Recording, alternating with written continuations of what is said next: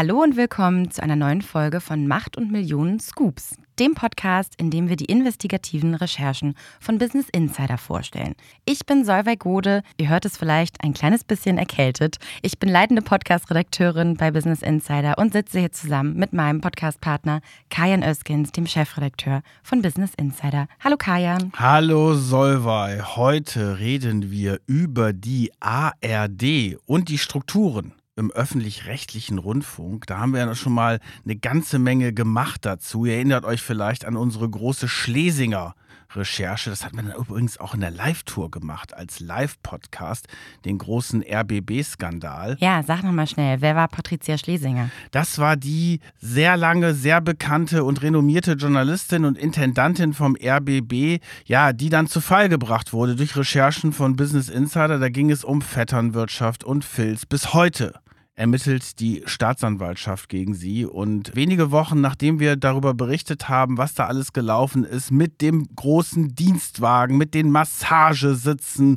und den Abendessen auf RBB-Kosten und einem Millionenneubau und die Chefetage, die umgebaut worden ist, all das hat dazu geführt, dass sie nach wenigen Wochen zurücktreten musste. Und der ganze RBB-Fall hat dann auch natürlich ein Beben in der ARD ausgelöst, von dem sie sich bis heute auch nicht so richtig erholt haben, habe ich so manchmal das Gefühl. Und ja, vielleicht holen wir euch mal ab, was eigentlich die ARD alles so ausmacht. Ja, also ihr wisst ja alle, wir zahlen alle regelmäßig 18,36 Euro unseren Rundfunkbeitrag für die Finanzierung des öffentlich-rechtlichen Rundfunks. Und damit hat insgesamt die ARD zumindest 7 Milliarden Euro zur Verfügung pro Jahr. Und damit finanziert sie unter anderem neun ARD-Rundfunkanstalten. Unter anderem zum Beispiel auch den Tatort. Wir wissen es alle, den wir alle lieben. Den habe ich ja zum Beispiel immer mit meinen Eltern geguckt. Aber natürlich auch Sportschau und die ganzen Dinge.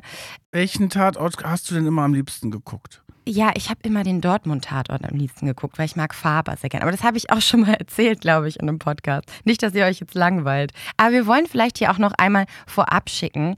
Wir wollen hier heute kein Bashing des öffentlich-rechtlichen Rundfunks betreiben. Wir wollen auch gar nicht diese Diskussion, ob es einen öffentlich-rechtlichen Rundfunk geben soll oder nicht, aufmachen. Darum geht es uns hier überhaupt nicht und auch vor allen Dingen nicht die journalistische Qualität in Frage stellen, sondern wir wollen hier eben dieses System und die Strukturen, die da jetzt durch die Recherchen immer mehr aufgedeckt wurden und die vor allen Dingen auf eine nicht vorhandene Effizienz und aber auch keine Transparenz hinweisen. Das wollen wir hier heute aufdecken. So, und das war ja auch schon bei der Schlesinger RBB-Affäre so, dass wir gesagt haben, okay, wir legen den Finger in die Wunde, aber da arbeiten natürlich auch ganz viele wirklich gute Kollegen und wir haben ja auch echt viele Dankschreiben von denen bekommen, weil die gesagt haben, toll, dass ihr mal diesen ganzen Filz da aufgeräumt habt und dafür gesorgt hat, dass da möglicherweise ein Neuanfang da ist. Apropos Neuanfang, heute in dieser Folge werden wir etwas machen, was wir noch nie gemacht haben. Ihr werdet heute brandneue Informationen hören, einen wahren journalistischen Scoop,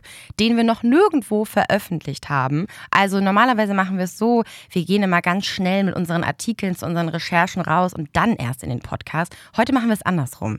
Das heißt, das hier ist heute quasi eine Weltpremiere. Oh, jetzt ist aber die Messlatte ganz, ganz hoch. Nein, aber es ist wirklich toll, weil wir das auch gerade bei den Scoops natürlich jetzt machen wollen, dass wir mal auch mit einer Scoops-Folge als erstes rausgehen, die wir vorher bei Business Insider nicht veröffentlicht haben. Was machen wir heute? Heute liefern wir euch zum ersten Mal einen detaillierten Einblick in die Kostenstruktur der wichtigsten Talk- und Unterhaltungsshows des deutschen Fernsehens. Es geht um große Namen, die ihr alle kennt. Und jetzt stellen wir euch den Mann vor, der das alles aufgedeckt hat. Der Reporter, der dahinter steckt, ist Tobias Fuchs. Ich bin Tobias Fuchs. Ich bin seit über einem Jahr Investigativreporter bei Business Insider und seitdem vor allem befasst mit dem öffentlich-rechtlichen Rundfunk. Tobias war im letzten Jahr unter anderem auch stark bei der RBB-Recherche zu Patricia Schlesinger involviert, gemeinsam mit unserem Investigativchef Jan Wehmeier. Und Tobias hat jetzt eine neue Recherche. Es geht jetzt um den wichtigsten Talksendeplatz in der ARD, und zwar die Sonntagabend-Talkshow, die immer nach dem Tatort kommt. Die wurde ja bisher immer von Anne Will moderiert. Künftig wird die von dieser bekannten Journalistin übernommen. Guten Abend, meine Damen und Herren. Willkommen zu den Tagesthemen. So, das war Karen Mioska, die kennt ihr natürlich, weil sie 16 Jahre lang die Tagesthemen moderiert hat. Sie startet zum Januar mit der Nachfolgegeschichte von Anne Will. Ich glaube, Anne Will macht jetzt noch zwei, drei Sendungen, dann ist vorbei. Sie hat letztes Mal in einem Interview gesagt, dass es jetzt auch reicht. So, und Tobias ist nun an geheime Dokumente gelangt, die erstmals zeigen, wie viel Karen Mioska in ihrer neuen Rolle verdienen wird.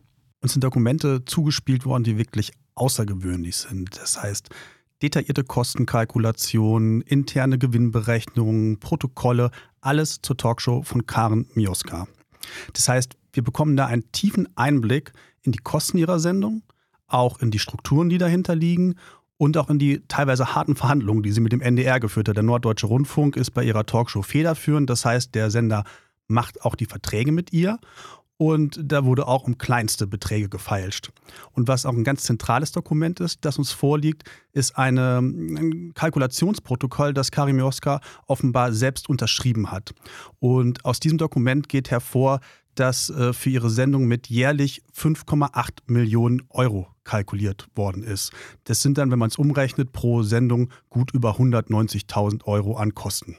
Wir haben natürlich den NDR und auch die Seite von Karin Mioska mit unseren Recherchen konfrontiert, aber zu den Verträgen für die Talkshow wollte bis zum Redaktionsschluss des Podcastes niemand etwas sagen. Also wir fassen jetzt mal zusammen. Was kostet denn jetzt eigentlich wie viel in dieser Sendung? Weil da hat ja Tobias eine Riesenauflistung dieser ganzen Posten gehabt. Unter anderem wird die Sendung in einem Studio in Adlershof, das ist ein Stadtteil von Berlin, aufgenommen. Da kostet die Sendung mehr als die Moderation insgesamt das ist so ein Paketpreis, also 22.000 Euro pro Sendung. Damit würde man dann im Jahr auf 650.000 Euro für die Produktion nur in diesem Studio kommen. So eine Sendung braucht natürlich aber auch Mitarbeiter. Da muss eine Riesenredaktion dahinter stehen. Es gibt zum Beispiel einen Redaktionsleiter, der wird sehr gut entlohnt. Es gibt Kameramenschen, Social Media Manager und so weiter. Aus den Dokumenten geht hervor, dass das Durchschnittsgehalt für einen Redakteur in etwa 63.000 Euro pro Jahr ist für diese Produktion. Und wir haben jetzt natürlich Tobias auch nochmal gefragt, was denn eigentlich das teuerste an dieser Produktion ist und ob das ja die Gehälter sind oder worauf das hinausläuft. Der größte Posten sind Gagen und Honorare. Das ist ihr eigenes Honorar, was sie als Moderatorin erhält. Aber das sind natürlich auch die Gehälter für die Angestellten und die ganzen Freelancer, ja, die da schneiden oder die andere Dinge erledigen. Also ich habe allein jetzt in der Kalkulation, die uns vorliegt, mal die Personalpositionen durchgezählt. Da bin ich bei über 60 gelandet. Aber äh, teilweise werden auch Gäste honoriert mit Aufwandsentschädigung. Ganz interessant ist, dass in den Verhandlungen auch öfter diskutiert wurde, was man vorsieht für Celebrities, also die großen Stars, die dann gelegentlich auch in der Sendung erscheinen. Ich glaube, da hat man jetzt einfach mal 17.000 Euro im Jahr angesetzt, ohne dass man weiß, wie viele US-Präsidenten oder dergleichen dann in der Sendung wirklich auftauchen werden. Karim Joska bekommt für ihre Moderation im Jahr 570.000 Euro. Wenn man das runterbricht, sie moderiert 30 Sendungen pro Jahr. Das heißt, pro Sendung bekommt sie 19.000 Euro. Wenn man das mit anderen Talkshow-Moderatoren vergleicht, beispielsweise Maischberger, da wissen wir, das in etwa, die bekommt so 22.000 Euro, also 3.000 Euro mehr. Medieninsider hat jetzt neulich auch berichtet, dass Louis Klamroth für seine neue Sendung Hart aber fair im nächsten Jahr so ja, knapp 17.000 bekommen wird. Also das heißt, es sind immer so Unterschiede von 2.000, 3.000 Euro, aber jeweils eine Stange Geld. Also das sind natürlich schon ordentliche Zahlen, muss man sagen. Ne? Also Millionenbeiträge und natürlich auch die Kosten für die Gagen der Moderatoren. Aber wenn man das jetzt zum Beispiel mit Anne Will vergleicht, weil da hat Tobias erst vor wenigen Wochen die Verträge bekommen und die Einblicke in die Strukturen. Im Vergleich dazu ist Karen Mioska günstiger. Also wir haben ein Unterschied pro Sendung von mehreren 10.000 Euro. Und laut den Dokumenten kostete die Sendung von Anne Will pro Show knapp 250.000 Euro. Und bei Mioska liegen wir bei knapp 200.000 Euro. Also es scheint laut den Dokumenten so zu sein, dass es etwas günstiger geworden ist. Wir wissen aus den früheren Recherchen von Tobias, dass die ARD die Sendung von Anne Will auch etwas zu teuer war. Die hat nämlich 7 Millionen gekostet und dann gab es Verhandlungen. Das ist auch interessant, das kommt aus diesen Dokumenten hervor, weil Mioska wollte erst mehr haben. Ne? Wir haben jetzt ja von 5,8 Millionen gesprochen. In der ersten Runde bei diesen Verhandlungen war es eine Million mehr und dann hat es die ARD aber geschafft, ne? also für uns alle Beitragszahler diese Kosten zu drücken auf diese 5,8 Millionen etwa. Was daran jetzt auch spannend ist, ist, dass es total üblich ist, dass diese Sendungen von den Talkshow-Hosts quasi selber produziert werden, indem sie eine eigene Produktionsfirma dafür gründen. Das hat Karin Mioska jetzt auch gemacht. Die heißt dann Mio Media, ihre Produktionsfirma. Das hat uns Tobias Fuchs aber auch nochmal erklärt. Bei den großen Talkshows in der ARD ist es üblich, eigentlich schon seit Sabine Christiansen und Günther Jauch, dass die Moderatoren eigene Produktionsfirmen haben. Insider hat mal gesagt, das ist ein Geschenk an die Moderatoren, weil die können dann eigentlich doppelt verdienen. Ja? Die kriegen Honorar für die Moderation und die können natürlich auch Gewinne einstreichen über ihre eigenen Firmen. Das war bei Anne Wiljes so und das wird auch bei Karin Mioska so sein. Also sie hat jetzt eine neue Firma gegründet, Mio Media heißt die und da hat sie auch drei Viertel der Anteile. Und in einem Dokument, das uns vorliegt, das ist so eine Gewinnberechnung, da wird auch mal durchgerechnet, was dann für sie als Gewinn übrig bleiben könnte. Und da kommt man auf eine Summe von 160 1000 Euro im Jahr. Ne? Das ist jetzt mal die grobe Kalkulation, die man da vorgenommen hat. Und wenn man das zusammenrechnet mit dem Moderationshonorar, dann landet man in der Summe bei gut über 700.000 Euro, die sie im Jahr mit ihrer Talkshow verdienen würde. Aus den Dokumenten geht hervor, dass Karin Mioska 75 Prozent der Anteile dieser Produktionsform erhält. 25 Prozent hält ihr Geschäftspartner Markus Voag. Das ist ein TV-Produktionsexperte, der unter anderem auch in einer Firma eines anderen Prominenten drin ist, nämlich von Reinhold Beckmann.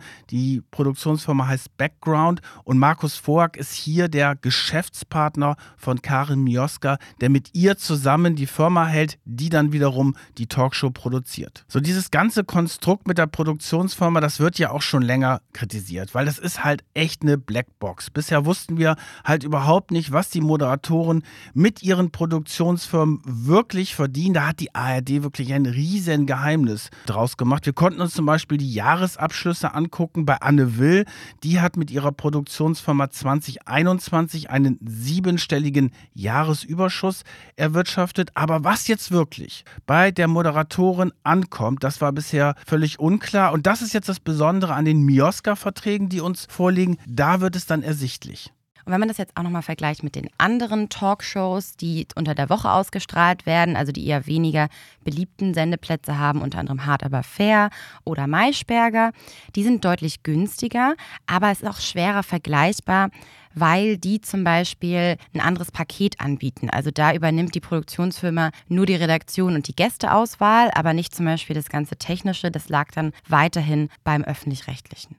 Ich habe mir das ja auch angeguckt, diese ganzen Verträge, die Tobias jetzt bekommen hat. Und da brauchst du schon fast eine Doktorarbeit, um da durchzusteigen, weil es wirklich echt kompliziert ist, wer wie was bekommt und wie das dann gedeckelt ist und wie das strukturiert ist. Also da muss man wirklich sagen, dass die ARD das sehr kompliziert aufbereitet hat. So eine Talkshow ist ja im Vergleich aber relativ günstig zu produzieren, wenn wir uns jetzt mal so eine aufwendige Samstagabend-Unterhaltungsshow angucken. Ich denke da unter anderem an einen gewissen Schlager-Entertainer.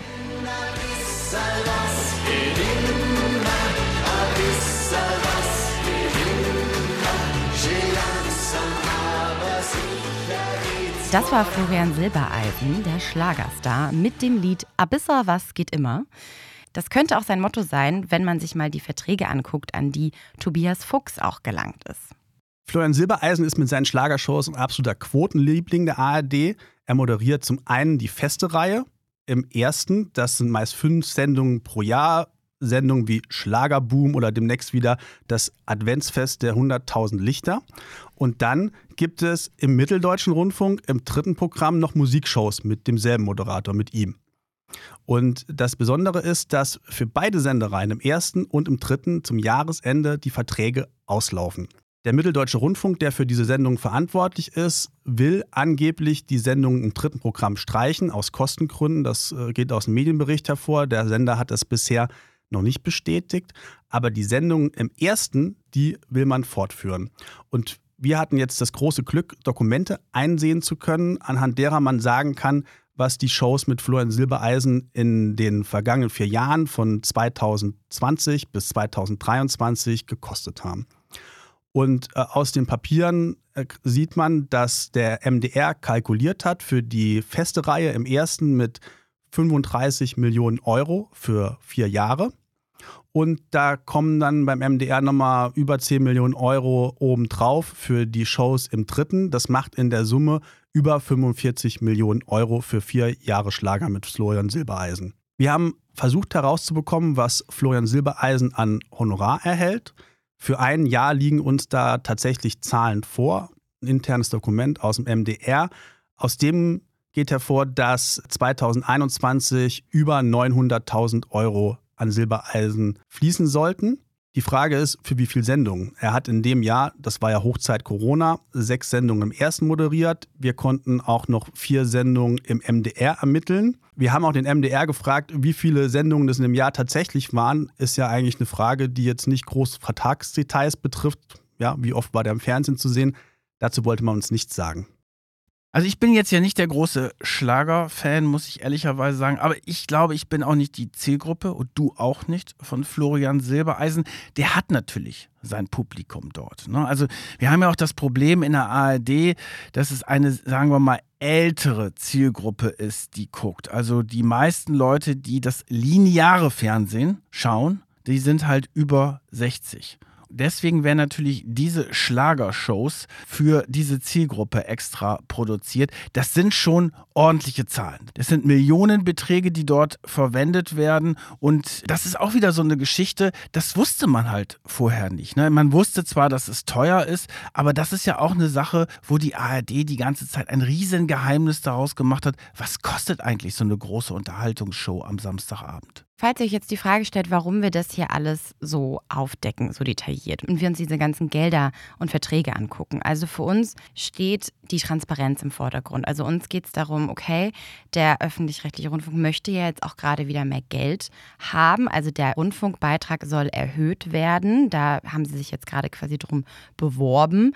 Und sie wollen mehr Geld, sagen aber nicht wirklich, wofür sie das Geld ausgeben wollen. Also das mal ganz vereinfacht runtergebrochen. Ich glaube, das ist ein ganz entscheidender Punkt. Also momentan ist die Situation so, dass die ARD einen erhöhten Finanzbedarf angemeldet hat. Dann ist es vom Verfahren so, dann gibt es die KEF, das ist die Kommission zur Ermittlung des Finanzbedarfs. Die prüft jetzt die Wünsche der ARD und dann gibt sie eine Empfehlung ab und dann müssen alle 16 Bundesländer in ihren Landtagen darüber abstimmen. Und nun ist vergangenen Freitag die deutsche Presseagentur an einen Entwurf des Expertengremiums KEF gelangt. Demnach soll der Rundfunkbeitrag um 58 Cent steigen. Er soll dann ab 2025 bei 18,94 Euro liegen. Das klingt erstmal wenig, aber für drei Jahre würde dann mehr als eine Milliarde zusätzlich in die Kassen der öffentlich-rechtlichen fließen. Anfang 2024 soll die Kommission eine endgültige Empfehlung an die Bundesländer abgeben, die das letzte Wort zur Beitragshöhe haben. Mit der nun wahrscheinlicher gewordenen Empfehlung für eine Steigerung des Beitrags droht jetzt aber ein Konflikt. Denn mehrere Ministerpräsidenten haben schon vor Wochen und Monaten klargemacht, dass sie eine Erhöhung nicht mittragen werden, weil sie dafür keine Akzeptanz in der Bevölkerung sehen. Und ich glaube nicht, dass es momentan eine gesellschaftliche Akzeptanz gibt für eine Gebührenerhöhung. Weil man sieht ja, auch mit den 18,36 Euro kommen sie ja in einigen Bereichen auch schon gut hin. Das sind immerhin 7 Milliarden, die dort zur Verfügung stehen wie du schon sagst, es geht uns hier nicht um irgendeinen Neidfaktor, dass wir sagen wollen, okay, so und so viel Gelder kriegt jetzt Anne Will und Karen Mioska und der Florian Silbereisen. Haben sie das verdient oder nicht? Kann ich nicht einschätzen. Es geht hier darum, dass man überhaupt eine Transparenz herstellt, die es so in der Geschichte der ARD bisher noch gar nicht gegeben hat. Und ich erwarte ja eigentlich, wenn ich Beitragsgelder zahle, dass natürlich auch die ARD selber diese Transparenz herstellt. Und was sie bisher machen, ist, sie sagen, was die Intendanten verdienen, sie geben so ein paar Minutenpreise bekannt, aber das reicht mir nicht. Ich möchte gerne wissen, wo die Gelder wirklich hinkommen. Das machen sie nicht, deswegen müssen wir das machen. Und wichtig ist vor allen Dingen auch, du hast es auch schon angesprochen, für die Kontrolle auch intern, weil das hatte Tobias uns im Vorgespräch auch noch erklärt, die Gremien, die da ja eigentlich zur Kontrolle installiert sind, die sind ja auch zu Schweigen verpflichtet. Und die haben teilweise aber auch gar keine Referenzquellen, wie viel denn jetzt die eine Sendung kostet und die andere. Das heißt, wenn ihnen da eine Zahl vorgelegt wird, aber man gar keinen Vergleich dazu hat, dann ist das ja auch total schwer zu bewerten. Und das ist da halt auch so ein bisschen so ein Problem. Sie müssten ja eigentlich auch in diesen Gremien dann hinter verschlossenen Türen auch debattieren können. Ne? Ist jetzt, sind jetzt die 45 Millionen für Florian Silbereisen angemessen oder nicht? Und da findet aber auch gar keine Diskussion statt. Und was wir da so gehört haben, sondern da geht es eher im Endeffekt darum, den Sendern nicht zu schaden durch eine unsinnige Debatte. Das ist so ein bisschen diese ARD-Sicht und das muss sich natürlich ändern. So, jetzt haben wir über die Verträge der Topstars und Moderatoren gesprochen. Aber um diese ganzen Sendungen und Programme möglich zu machen, sind ja noch viel mehr Mitarbeiter nötig. Dahinter steht ja ein riesiger Verwaltungsapparat bei den öffentlich-rechtlichen, was vielen gar nicht so bewusst ist. Denn von dem Rundfunkbeitrag wird auch die Verwaltung bezahlt und da hängen auch noch mal sehr hohe Personal- und Vertragskosten dran. Und jetzt kommen wir zu weiteren geheimen Verträgen innerhalb der ARD, die für viel Empörung sorgen, aber bei denen man schon sieht, dass sich da langsam etwas tut. Es geht jetzt um die Ruhegelder. Also, wir haben jetzt vorher so diese Verträge gehabt, wo es natürlich spannend ist mal die Zahlen zu erfahren. Jetzt geht es aber um Sachen, die auch juristisch relevant sind. So Ruhegelder. Was sind Ruhegelder? Die sind bekannt geworden durch unsere Recherchen im RBB-Skandal. Ich versuche das mal an mir selber zu erklären. Ja, also, bitte. ich bin jetzt 53 Jahre alt. Also noch weit entfernt von der Rente. So, wenn ich jetzt bei Business Insider rausfliege und hätte so einen super Ruhegeldvertrag wie die RBB-Direktoren, dann würde ich einen Großteil meines Gehaltes weiterbekommen bis zum Renteneintrittsalter und müsste dafür allerdings nicht arbeiten. Das ist ja praktisch. Und du dürftest ja auch noch zusätzlich 100.000 Euro dazu verdienen mit einem anderen Nebenjob, in Anführungszeichen, ohne dass du das anrechnen müsstest auf das Ruhegeld. Deswegen sind diese Ruhegeldverträge wirklich ein Riesenskandal, weil das wird ja auch mit unseren Beitragsgeldern finanziert, das Ganze. Und da sind wirklich Sachen rausgekommen im Zusammenhang mit der Recherche, die wirklich krass sind. Ja, und ich finde es auch insbesondere ein Aufreger, weil wir reden jetzt mal von dir weiterhin. Du dürftest ja die 100.000 Euro dann noch dazu verdienen. Aber wir wissen es alle, zum Beispiel bei der Diskussion um Bürgergeldempfänger oder so, die müssen jeden kleinen Dazuverdienst angeben, minutiös. Und bei solchen Gutverdienern da, da ist das dann nicht der Fall. Das ist natürlich irgendwie ungerecht. So, und jetzt sind zwei Verträge bekannt geworden durch unsere Recherchen. Also in welcher Dimension wir da eigentlich unterwegs sind. Also der Ex-Verwaltungsdirektor des RBB, Hagen Brandstetter, hatte so einen Ruhegeldvertrag und der hätte Anspruch darauf gehabt, monatlich 12.500 Euro zu bekommen durch diesen Ruhegeldanspruch. Die zweite Direktorin, das ist die juristische Direktorin, also die ehemalige juristische Direktorin Susanne Lange, die hätte bis zum Renteneintrittsalter Anspruch auf insgesamt 1,8 Millionen Euro gehabt. Und das sind natürlich Zahlen, die völlig absurd sind und die auch wirklich ein Aufreger sind. Wie rechtfertigt der RBB solche Ruhegelder? Die offizielle Begründung ist, Direktoren oder Intendanten, die verlassen ja in der Regel ihre sicheren Jobs, zum Beispiel aus der Privatwirtschaft, um für ja maximal fünf Jahre diesen Job da auszuführen, weil das ist ja wie so ein politisches Amt, man wird da ja für quasi gewählt und dann geht man da wieder raus und sie können vor allen Dingen auch jederzeit da rausgewählt werden oder gekündigt werden und deswegen soll das eben so eine Art Sicherheit für die bedeuten. Wobei die meisten Direktoren halt dann wirklich über einen längeren Zeitraum da sind. Es ist ja selten so, dass du so Quereinsteiger hast beim öffentlich-rechtlichen Rundfunk, die gehen da rein, werden da quasi groß und äh, steigen auf und es ist selten, dass da jemand aus der freien Wirtschaft reinkommt und im Endeffekt machen sie dann die Karriere durch. Und der Aufreger war halt vor allen Dingen, dass diese Ruhegeldverträge jetzt durch unsere Recherchen bekannt geworden sind und dass es natürlich Dimensionen sind, von denen ein Durchschnittsrentner nur träumen kann. Dieser Herr Brandstätter und die Frau Lange, die sind ja dann dagegen vorgegangen und haben gegen ihre Kündigung geklagt. Und dabei hat sich dann letztendlich auch mal das Arbeitsgericht mit diesen Verträgen beschäftigt. Das hat Tobias uns auch nochmal erklärt.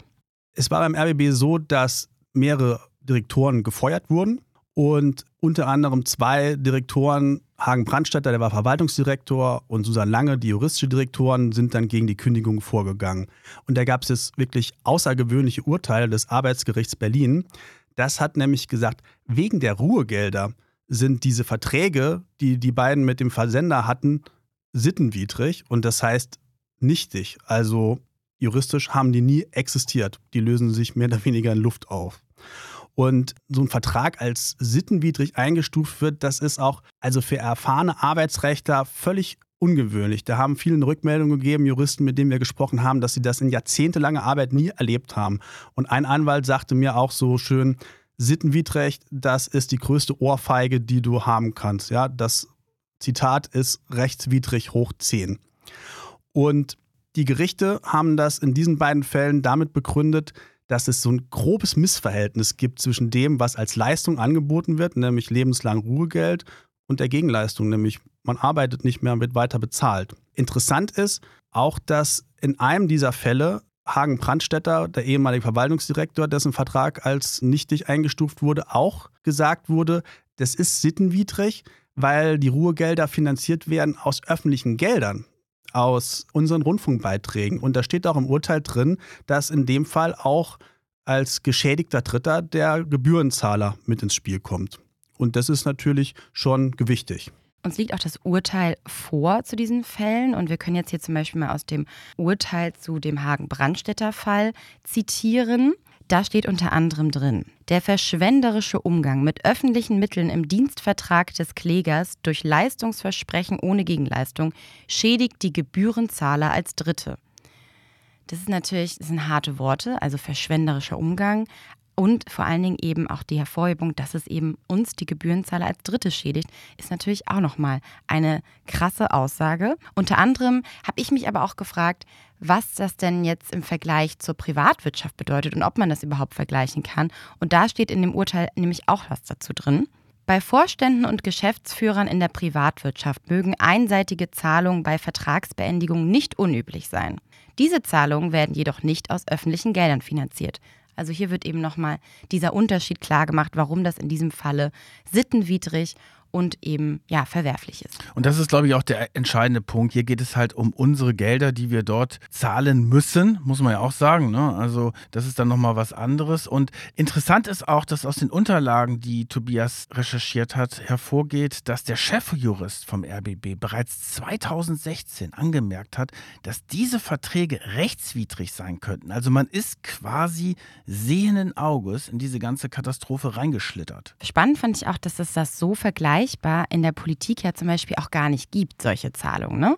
Ja, es gibt dort auch Sachen natürlich, wenn du als Staatssekretär zum Beispiel in den einstweiligen Ruhestand versetzt wirst, gibt es auch solche Zahlungen. Die sind aber auch alle sehr transparent. Also wenn jetzt zum Beispiel ein Minister oder ein Staatssekretär zurücktritt, rufst du als Journalist den Bund der Steuerzahler an und der rechnet dir in fünf Minuten aus, was das jetzt an Pensionszahlungen, Übergangsgeldern kostet. Das ist auch erheblich teilweise, aber es ist vor allen Dingen transparent. Und das ist der große Unterschied zur ARD und zum ZDF. Ich fasse jetzt mal zusammen. Also die Gehälter der Intendanten, wenn die hoch sind, dann ist das natürlich schon auch manchmal ein Aufreger, aber in der Regel nicht ganz so schlimm. Was halt langfristig schlimmer ist, sind diese ja, Ruhegelder und auch die Pensionsgelder, die sie dann bekommen, weil diese Pensionslasten und diese Lasten durch diese Ruhegelder sind so hoch, dass den Sendern zum Teil das Geld für das Programm fehlt. Das kann man ausrechnen, wenn man sich den Geschäftsbericht unter anderem des WDR mal anguckt. Das hatten wir auch gemacht bei Business Insider. Da zeigt sich eben, dass eigentlich durch die Beitragseinnahmen und wenn man das gegenrechnet mit den Ausgaben, ein leichtes Plus sich ergibt am Ende unterm Strich. Aber durch diese hohen Pensionslasten und die Ruhestandszahlung ist der Sender dann doch letztendlich im Minus. Ja, und das ist, glaube ich, eine ganz entscheidende Geschichte, diese Pensionslasten. Man muss ehrlicherweise sagen, ARD und ZDF haben da schon eine ganze Menge getan. Die haben einiges reformiert und die Pensionszahlungen sind runtergegangen bei den neuen Verträgen, aber die Altverträge, die hauen natürlich richtig rein. Also eine Patricia Schlesinger zum Beispiel, die streitet sich momentan mit dem RBB um ihre Pensionsansprüche und ihr stehen eigentlich knapp 20.000 Euro im Monat zu. Und der WDR-Intendant Tom Buro, der nächstes Jahr in den Ruhestand geht, dem stehen mindestens 20.000 Euro pro Monat zu. Das ist nämlich ersichtlich aus dem WDR-Geschäftsbericht. Da sind Millionen zurückgelegt worden für seine Rente. Ich kann sehr gut nachvollziehen, dass das nun auch insbesondere intern natürlich für Kritik sorgt und insbesondere die Mitarbeiter und vor allen Dingen auch die freien Mitarbeiter, die davon ja auch sehr viel betroffen sind, weil die natürlich als Erste eingespart werden, dass die sich dagegen jetzt aussprechen. Und Du warst jetzt zum Beispiel zu Gast in einer Sendung vom RBB Medienmagazin von dem Medienjournalisten Jörg Wagner. Da warst du in der Sendung vom 1. Juli 2023. Da habt ihr mal so Revue passieren lassen, was jetzt so ein Jahr nach der Recherche passiert ist. Und da hat sich zum Beispiel auch eine freie Mitarbeiterin vom RBB zu Wort gemeldet. Die bleibt dort anonym und die ja, hat das echt sehr eindrucksvoll zusammengefasst. Also ich hatte überhaupt keine Hoffnung, als das vor einem Jahr explodiert ist, dass da irgendwelche großartigen Veränderungen stattfinden würden. Das kann gar nicht sein, denn der öffentlich-rechtliche Rundfunk ist nicht reformierbar. Ich habe mal, als äh, es hieß, dass ZIP nun abgeschafft wird, das war ja Anfang 21, da gab es ja den ersten Aufruhr, dass Leute sich auch mal aus der Deckung gewagt haben. Und da habe ich dann mal im Intranet äh, so, so ein Bild entworfen. Das ist für mich das Bild aber schon viele, viele Jahre. Der öffentlich-rechtliche Rundfunk ist ein Riesentanker. Da wird immer noch ein Deck aufgezogen, oben. Ne? Da kommt noch mal ein Sonnendeck und noch ein Sonnendeck. Und da oben steht man trinkt Champagner, isst Canapés und fühlt sich sehr wichtig. Und unten, da sitzen die Galeerensklaven und rudern um ihr Leben, ähm, bekommen immer mal ein bisschen Brot und Wasser. Und wenn es dann gar nicht mehr vorwärts geht, dann sagt man, oh, wir müssen ein bisschen Last abwerfen, da schmeißt man ein paar Sklaven über Bord. Das wird jetzt nicht mehr lange dauern und dann geht das Ding unter sie sträuben sich so lange oder haben sich so lange gesträubt gegen wirkliche Reformen, gegen wirkliche Strukturveränderungen, dass sie das Ding lieber vor den Baum fahren lassen, als irgendetwas an ihren Privilegien zu ändern. So, das ist schon echt krass, was die da sagt. Und da geht es ja nicht darum, weil wir haben ja vorhin darüber gesprochen, ja, es gibt natürlich auch sehr viele, die den öffentlich-rechtlichen Rundfunk angreifen. Ne? Gerade von dieser AfD-Bubble zum Beispiel. Das ist natürlich auch echt krass. Da geht es um alles, so nach dem Motto, wir wollen gar keine Zwangsgebühren mehr zahlen. Diese, dieses Wort fällt da auch immer. Aber das ist ja jetzt hier eine Mitarbeiterin, die einfach auch besorgt ist über die Entwicklung, die da stattfindet. Und Tobias hat uns ja auch erzählt, dass er bei seinen Recherchen hauptsächlich auf Leute getroffen ist, die ja auch aus dem Apparat kommen quasi und denen es ja darum geht, dass es besser werden soll. Also wir fassen mal zusammen. Aufgrund dieser hohen Lasten durch diese ganzen Pensionszahlungen etc. wird bei normalen Redakteuren in Anführungszeichen und freien Mitarbeitern eher eingespart. Und das sorgt natürlich auch für so einen Teufelskreis, weil das fehlende Geld legt natürlich die Sender jetzt auch so ein bisschen lahm und es kann dann natürlich nicht mehr ins Programm investiert werden, was ja der eigentliche Auftrag des öffentlich-rechtlichen Rundfunks ist. Also die haben ja einen Bildungsauftrag und man muss sich natürlich immer die Frage stellen, welche Programme, welche Sendungen etc. sind da jetzt so nötig. Also unter anderem äh, gab es irgendwie 43 Kinderpodcasts, glaube ich, in der ARD-Mediathek. Muss man sich natürlich die Frage stellen, ob das ja so sinnvoll ist. Und vor allen Dingen, wir hatten auch auf unserer Live-Tour darüber gesprochen, gibt es ja auch diese Doppelstrukturen. Also teilweise werden fast identische Sendungen auf allen Sendern, also sowohl auf ZDF, auf dem ARD und dann vielleicht auch noch auf Phoenix gemacht. Da muss man natürlich gucken, gucken, ob das alles so effizient ist. Ja, das ist, glaube ich, eine ganz entscheidende Geschichte, diese Doppelstrukturen, dass da Mitarbeiter aus verschiedenen Landesrundfunkanstalten zu den gleichen Terminen geschickt werden oder dass es ein Wirtschaftsmagazin gibt, das äh, in verschiedenen dritten Programmen ausgestrahlt wird. Da will sich die ARD jetzt ja auch ein Stück reformieren. Das dauert natürlich alles relativ lange. Ich glaube ja, dass du irgendwo bei den Kosten auch überlegen musst, irgendwas zu sparen. Und das ist natürlich auch schwierig, weil wenn du jetzt bei der Kultur Spaß oder bei den Unterhaltungsshows oder bei der Klassik oder beim Sport, dann hast du natürlich sofort Ärger. Ne? Und dann kommen sie alle an und sagen, nee, das wollen wir aber nicht. Und das ist natürlich schon eine schwierige Situation, auch für die Führung der ARD. Aber man muss irgendwo anfangen und schauen, wo man dann wirklich an den Kosten sparen kann. Weil ich finde das zum Beispiel echt ein bisschen traurig. Beim RBB ist es jetzt so, weil es da so eine jahrelange Misswirtschaft gab, dass die jetzt so massiv beim Programm sparen müssen. Und jetzt überlegen sie auch noch irgendwelche Gebäude zu verkaufen, um Gelder zu bekommen. Also dieses Sparprogramm wirkt sich ja doppelt negativ aus. Also einerseits auf das Programm, also für die Mitarbeiter, aber natürlich auch für uns als Konsumenten, weil dann natürlich dann mehr Wiederholungen zum Beispiel bekommen. Vielleicht gehen wir jetzt noch mit einem kleinen positiven Ausblick raus. Also es tut sich etwas. Es gibt jetzt die ersten neuen Staatsverträge für einige Landesrundfunkanstalten. Und da wird dann eben zum Teil auch auf diese Kritik, die es jetzt immer gab, eingegangen. Ja, da wurde zum Beispiel beim RBB jetzt auch ein Gehaltsdeckel eingebaut und die Kontrollen wurden verschärft und auch professionalisiert. Und sie versuchen ja jetzt auch so ein paar Sachen mit diesen Doppelstrukturen zu verändern, aber das ist alles echt mühsam und es geht wirklich ganz, ganz langsam voran. Warum? Weil natürlich alle ihre Reviere abstecken und die haben ja alle was zu verlieren. Also wenn die jetzt sagen, okay, äh, wir arbeiten jetzt zusammen, dann sind ja plötzlich Jobs überflüssig und die Leute wollen natürlich auf ihren Jobs bleiben. Und es geht ja auch immer um so ein Gerangel zwischen den einzelnen ARD-Anstalten, wer macht was, wer ist im Lied? Und da hat man jetzt nicht das Gefühl, dass die jetzt wirklich an einem gemeinsamen Strang ziehen, sondern dass es da häufig auch um ihre eigenen Pfründe geht. Also ich kann für mich vielleicht nochmal zusammenfassend sagen, ich würde mir wünschen, dass da einfach mehr ins Programm investiert wird und eben weiter in diese journalistische Kompetenz, die da ja absolut herrscht und wo ich auch eher den Auftrag sehe. Gut, vielen Dank, Hayan, dass du mit mir mal wieder diese Folge hier aufgerollt hast und dass ihr zugehört habt. Und dann hören wir uns beim nächsten Mal in zwei Wochen. Tschüss. Macht und Millionen. Scoops. Eine Produktion von Business Insider.